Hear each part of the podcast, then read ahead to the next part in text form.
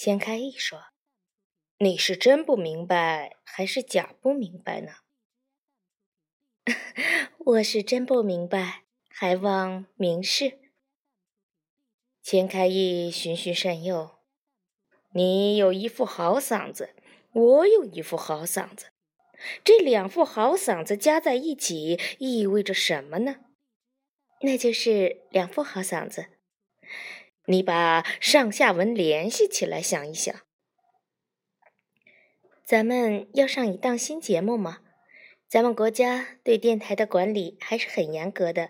你不会是想自己单干、招兵买马吧？常开义长叹一口气说：“我以为你很聪明，唉，今天看起来你笨的还真是不一般呢。”你知道我笨就对了。我从小就怕别人以为我聪明，聪明的孩子容易吃亏。两副好嗓子加在一起就是三副好嗓子了。还有一副好嗓子是谁的？你说是谁的呢？赫顿恍然大悟，不再说话了。吃罢晚饭，钱开义开车送赫顿回家。虽说他们工作搭档已久，但赫顿从来没有坐过钱开义的车。钱开义说：“你住哪里？”赫顿报出租住的地方。好地方啊！有什么好的？吵得要命。闹市，人流量大，黄金宝地。现在的房价比头几年翻了一番了。到了楼下，钱开义说：“我送你上去。”不必了，我是合住。也许人家已经睡了。钱开义也不强求，说：“周末到我家去见见公婆，之前到我家看看，商量商量，咱们怎么跟老头子说。”说完，招招手告辞了。赫顿本应该立马上楼，但今天发生的事情太震撼，他不能回房间去，小小房间会爆炸。他裹紧衣服。在大街上漫步，烤鸭在他身体里提供着源源不断的热量和一种咕咕乱叫的思维。按说他应该高兴的，但是不，他奇怪，难道连高兴都不会了吗？从哪个方面来说，钱开义都是结婚的好材料。如果你想要在这座城市里安一个家，有一个肩膀可以依靠。包括棋逢对手、将遇良才的调侃和争吵，钱开义都是千载难逢的好伴侣。但是赫顿还有隐隐的不满足，这个不满足究竟是什么呢？他一时说不清。已经走了很远了，城市的空中看不到一颗星。你不知道是因为阴天，还是没有星星。还是尘世的烟雾挡住了他们，就像你不知道此刻的心情。钱开义爱自己吗？好像是爱的。如果不爱，他怎么可能出这样的牺牲？当“牺牲”这个词一下子跳出来的时候，赫顿终于明白了自己为什么无法高兴。在这桩关系里。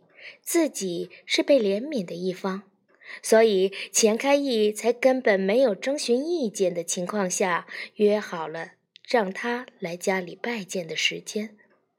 钱开义居高临下，认为自己是在挑选赫顿，赫顿荣幸的被选上了，赫顿就只有笑颜灿灿、眉飞色舞的份儿。赫顿只能感激涕零的同意，绝对不可能不同意。赫顿会同意吗？不会，起码这会儿的赫顿不会。不过，思量过后的同意和压根儿就取消了你的发言权是根本不同的事情。赫顿终于捋出了一点头绪，在这个关系里，其实并不平等。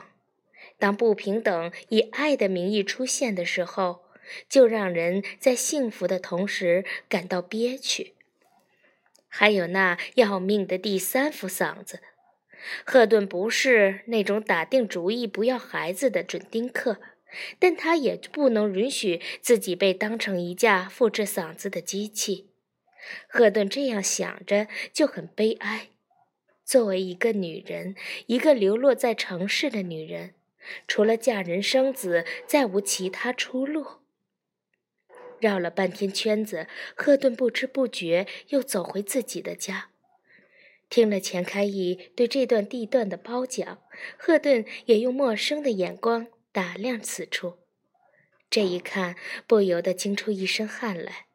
灯下黑呀！此楼正在十字路口交叉处的东北角上，门前共有五路公交车通行。虽是夜晚，但仍旧车水马龙，人声鼎沸。楼门口栽了半人高的侧柏。虽说被城市的废气熏得颜色不正，好像害了黄尾病，毕竟也如一道屏风挡住了来往的视线和音波，勉强算得上是闹中取静了。如果开诊所，天造地设呀！赫顿听到周围这样说，不禁吓了一跳。心想：这是谁？眼睛那么毒，居然想在这里开诊所，和自己竟然想到了一块儿去，捷足先登。他怨怼地四下张望，匆匆的人流中没有一个人歇下脚来，只有断断续续的风声在侧柏的叶子间穿行着。赫顿终于错愕地发现，刚才那个说话的人竟是他自己。此发现更把赫顿惊呆了。他寻寻觅觅、苦找的地方，居然是自己的住所。这里交通方便，人来人往，便于寻找，又相对安静。赫顿几乎要跳起来。最难办的诊所地址就是这样，众里寻他千百度，那人却在灯火阑珊处。可是且慢。赫顿掐着自己的太阳穴说：“别高兴得太早，这不是你的家。”这句话正确的说法是：“这不是你的。”他马上就会有家了，只要他愿意。半身的冰冷更深了，但是他不想回家。冰冷促人思考：如果让他在两个人里挑选一个，他当然会选钱开义了。但是此刻看到了房子的格局，他对自己说：“我知道该怎么办了。”赫顿以为这下下了决心很费劲，甚至会感到伤感和悲戚。其实不，这一次轮到他居高临下了。回到住处，楼道里黑得像地铁。以前虽说百万福不会图谋不轨，他还是忍不住会害怕。但这一次他不怕了。他以为百万福已经睡下，不想听到他开门的声音，百万福就从自己的房间里窜了出来。别看他腿脚不便，在关键时刻还挺像兔子的。狭小的走廊如同死胡同，两人面面相对的站着，目光如炬。你总算回来了，我不回来还能去哪儿呢？自打我跟你说了那些话，我我就不是原来那个我了。哪点不一样？原来我身上只有我自己，现在就总是想到你。说着，直往赫顿这边凑。赫顿直往后闪身子，心想后背一定蹭上了石灰了。你挤着我了，以后还有更挤的呢。我还没答应你呢，那你就答应吧。我我实在等不及了。那你就答应我的条件。我的条件你都看在眼里了，只要我有，我什么都答应你。你要喝我的血，我我这就接一碗给你。你要吸我的骨髓，我给你找榔头去。我不要你的骨髓和血，我要的东西在你妈那儿。百万福愣怔了一下，打小娘就教他唱：“黑老啊，尾巴长，娶了媳妇儿忘了娘。”每当说完这句话，娘就问：“儿啊，你长大了会变成黑老啊吗？”百万福听到自己稚嫩的声音在黑暗中喊道：“妈，我才不是黑老蛙呢！”娘说：“没有媳妇儿的时候，娘信你不是；有了媳妇儿，那就不一定了。”小小的百万福说：“那我不要媳妇儿。”娘充满哀伤的声音：“傻小子，能不要媳妇儿吗？”小百万福宣誓般的说：“我不要。”现在，成年的百万福可不敢说那种话了。他哪能不要媳妇儿呢？赫顿青春的气息扑伏在他下巴的胡子上，那些胡子就兴奋地哆嗦起来。百万福小心翼翼地问：“你要我妈什么东西？”“我要你妈的房。”“那……那你让我妈住哪儿？咱们……”这么一套还不够住吗？谁跟你说是咱们？我也没说要这一套。这这我就不明白了，你到底要哪套？让你妈搬上来住一间，你和住一间。他不愿意说出我字。为什么非得这样？他知道老娘有重度的关节炎，当初要一楼就是为了疼痛少发。现在让老娘挪窝，岂不要了他的老命？并非我不孝，我要开诊所，一楼比较方便。白万福恍然大悟，那我和我妈商量商量，商量去吧。要是你妈同意上楼，你我的事儿就再往下商量；要是不同意，我也不强求，我另换别的地方，另找别的地方也行。这么大城市，也不就是这一排临街。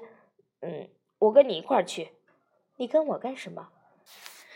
我不是去找开诊所的地方了，是去找自己住的地方。你我从此井水不犯河水。说完，赫顿转身回了自己的小屋子，把百万福一个人留在黑夜之中。百万福深深地吸了口气，把空气中遗留的赫顿的味道都收入自己腹中。按照百万福的想法，恨不得马上就下楼找老娘商量。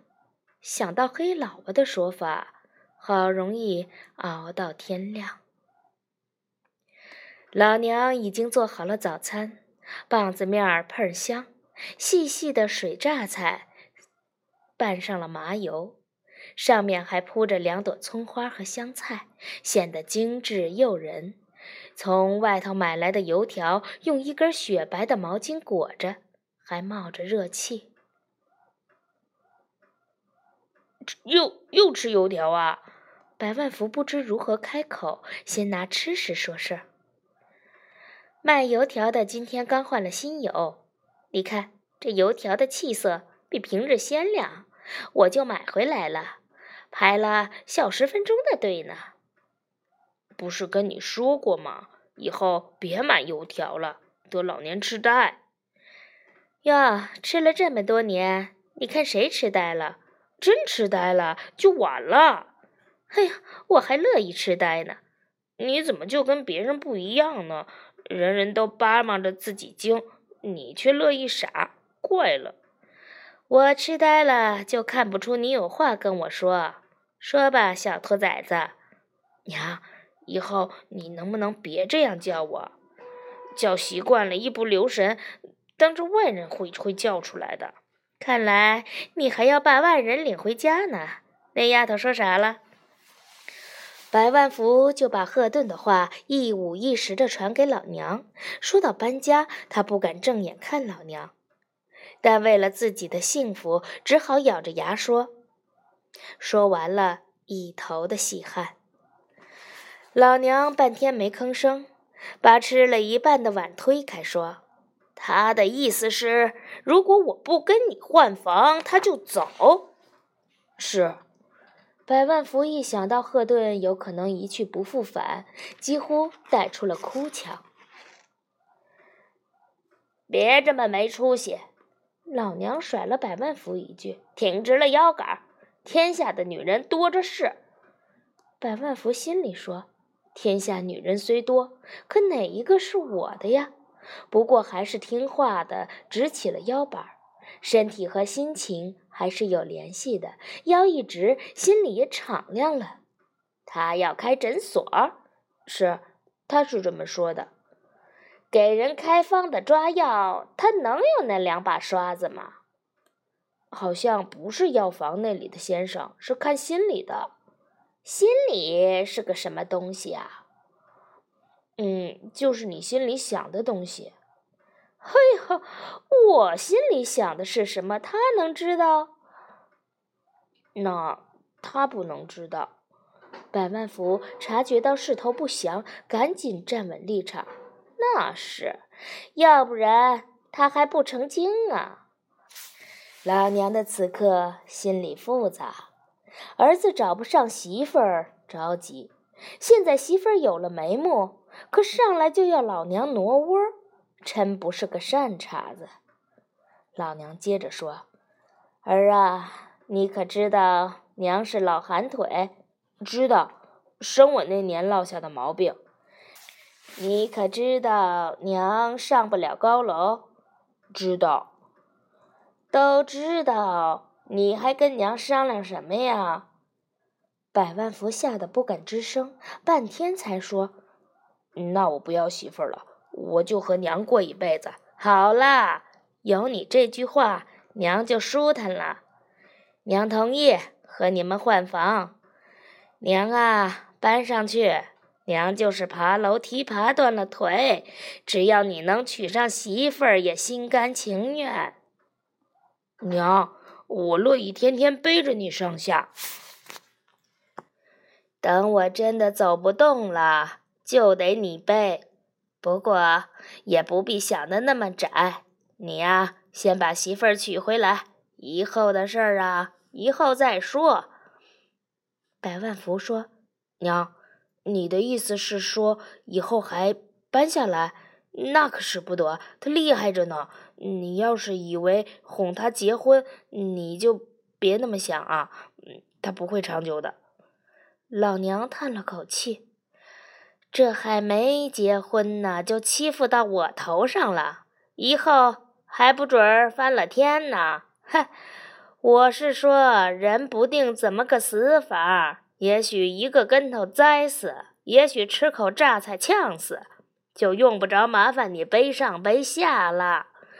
百万福不忍老娘凄楚，咬了咬牙说：“娘，我不结了，不结哪行啊？”你可生下来就是个遗腹子，我一把屎一把尿的把你拉扯大了，到了能娶媳妇儿的年纪，却一直娶不上。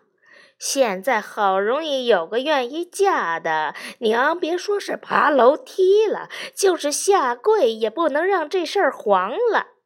儿子，去跟他说吧，娘就搬上去，你们搬下来。您是得搬上去，可我们不搬下来，和您一块住。哎呦，这又是唱哪出啊？楼下是留着开诊所的，开诊所？哎，我都快被你们给气住院了。